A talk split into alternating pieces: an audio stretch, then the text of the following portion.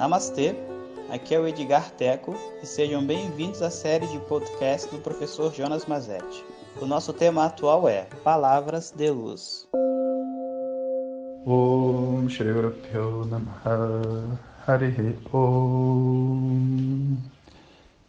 Bom dia pessoal. Então, adentramos agora na quarta busca. E como eu estava dizendo no áudio passado, essa é uma busca que você entra nela, né? Você se envolve nela através de um chamado, sabe?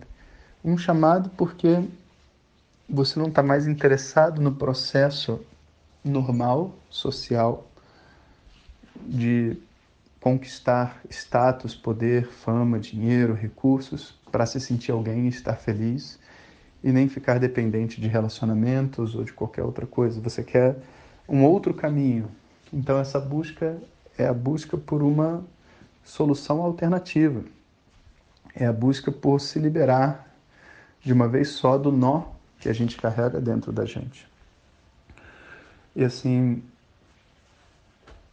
é uma busca que parece, né, quando a gente escuta que, nossa, todo mundo está nela, né, porque todo mundo quer se ver livre, mas a verdade é que não. A verdade é que a maioria das pessoas pode até falar de que, a, que o caminho espiritual é uma coisa bonita, mas as pessoas dizem, não é para mim.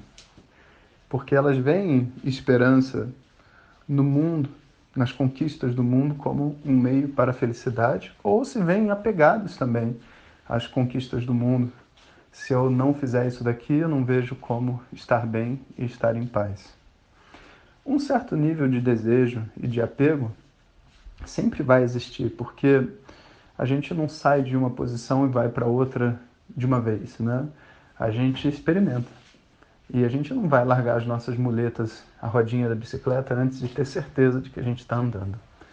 Então, é, quando a gente olha assim a quarta busca, a gente tem que compreender que é uma coisa rara, porque a maioria das pessoas não está interessada nisso, mas ao mesmo tempo de que existe uma conquista a ser feita.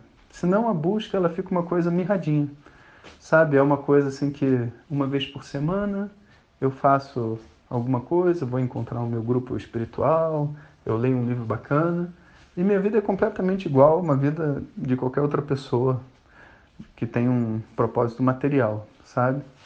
Então, para que a busca se torne forte, né, ela vai ter que passar por um processo. E esse processo envolve um conjunto de coisas, né? E a primeira coisa, sem dúvida nenhuma, é esse encontro com o professor. Por quê? Porque como é uma coisa alternativa e que a gente não sabe o caminho a seguir, é natural que a gente fique perdido e, e, e assim pre precise de ajuda, sabe? O motivo pelo qual existe toda uma sessão paradoxal na biblioteca chamada autoajuda, onde assim a ideia de autoajuda é porque a própria pessoa vai pegar o livro para ler e ela está se ajudando lendo o livro, mas de autossuficiente não tem nada, né? E é engraçado isso, porque às vezes tinha, já recebi algumas vezes mensagens assim de pessoas na internet falando assim: professor, eu escuto os seus áudios, leio os livros, eu sou um autodidata, não, não acredito em professor, não acredito em nada disso. Eu, eu acho que todo mundo vai encontrar sua resposta sozinho. Será que você poderia me ajudar a esclarecer algumas dúvidas? É, claro que não. Você não é autodidata. Então também não escuta os meus áudios, não lê os livros, porque como que você pode escutar áudio e falar que você é autodidata? O conceito de autodidata é o conceito mais ignorante, mais, que eu posso dizer assim, fantasioso, mais traiçoeiro do caminho espiritual. Porque a pessoa, se acreditando um autodidata, ela escuta o que as pessoas têm para dizer e absorve só aquilo que ela quer do que as pessoas estão dizendo, aquilo que é conveniente para ela, se declara independente sabe? E continua na mesma vida horrível, porque afinal de contas, né, a gente não vai escutar aquilo que a gente precisa. A gente vai escutar aquilo que é conveniente para nós. Esse é o movimento do nosso ego. Então, o ego é uma coisa impressionante. Ele consegue pedir ajuda para uma outra pessoa se declarando autodidata.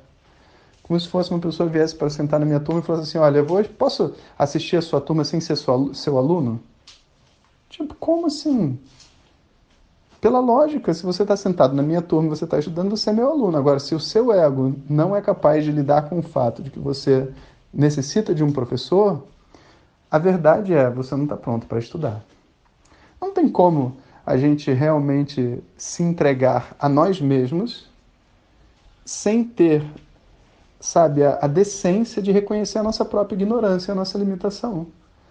Ou eu reconheço que eu não sou capaz de resolver o problema e vou buscar ajuda com o nariz em pé, sabe? Com, com orgulho, não da minha ignorância, mas orgulho da minha humildade, orgulho da, da pessoa que eu sou e que eu estou buscando ajuda, qual o problema, sabe? Ou eu finjo que eu não tenho problema nenhum e fico lendo livros aqui e ali, tentando de alguma maneira galgar um desenvolvimento espiritual sem me vulnerabilizar. Essa é a verdade.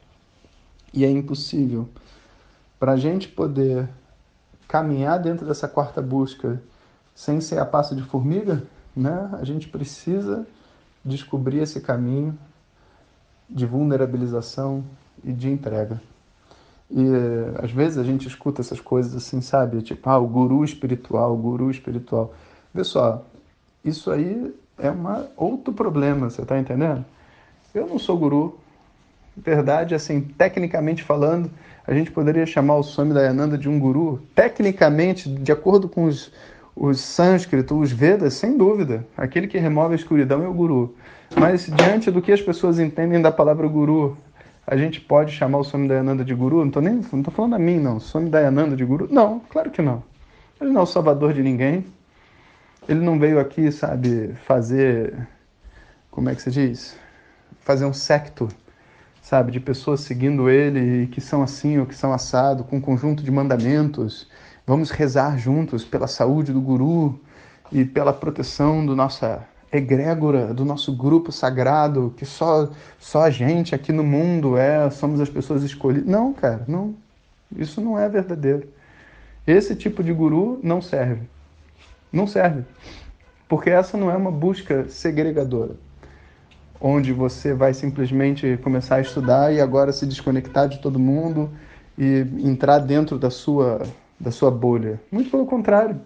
Você vai descobrir que as pessoas, no meio de todas as loucuras delas, das ignorâncias que elas possuem, elas falam, elas falam muitas verdades para nós.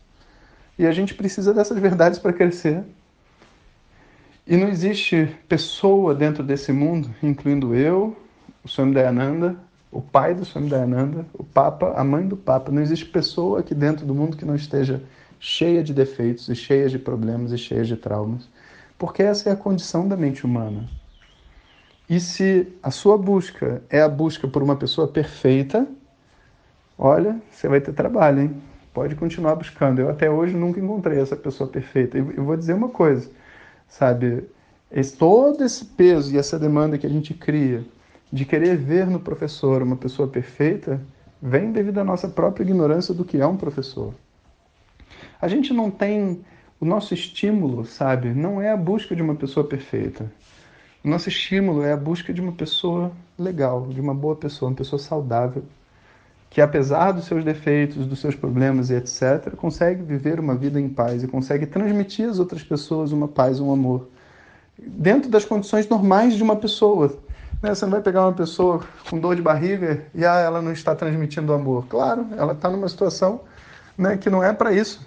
Ela tem que resolver o problema dela, por pior que ele seja. Agora, você, dentro de uma, sabe, de uma, de uma condição normal de vida, uma pessoa que consegue acordar de manhã, tranquila, feliz, conversar com as outras pessoas, mesmo pessoas difíceis, e, e, e isso é uma pessoa equilibrada. É, mas isso não é um guru, isso é uma pessoa, sei lá, harmonizada. É, isso que é. O professor, os professores, nada mais são do que pessoas equilibradas dentro de uma normalidade da sociedade? Ah, mas então isso é normal. Não é normal, porque as pessoas acordam de manhã em conflito, elas não acordam de manhã tranquilas. Não acordam. E se elas acordam de manhã tranquilas, ao visitar a mãe na hora do, do almoço, acabou a tranquilidade. Ao saber da conta para pagar, acabou a tranquilidade. Ao saber disso, acabou a tranquilidade. E esse o ponto é, essa felicidade, essa estabilidade, ela não pode depender do mundo exterior. Então, nada mais é alguém que fez o processo que eu desejo passar, esse professor, e por como ele fez o processo que eu desejo passar, eu escuto o que, que ele tem para dizer para mim. E provavelmente ele conhece né, o meu perfil psicológico, mental, de vida, e vai poder me orientar para que caminho eu vou chegar mais rápido nesse meu objetivo, que é essa quarta busca. Então, assim, o primeiro ponto fundamental é a compreensão. É necessário um professor.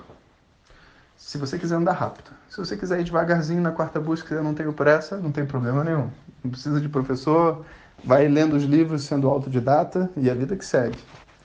E o segundo ponto importante dessa história é o nível de discriminação. E a gente vai conversar sobre isso no áudio que vem. Om Shanti Shanti Shanti. Muito obrigado por ter escutado. Essas são apenas algumas gotas do infinito oceano de conhecimento da tradição védica. Para receber nossos áudios diretamente, clique no link que acompanha o título desse áudio ou baixe o nosso aplicativo Vedanta Zap. Om Tat Sat.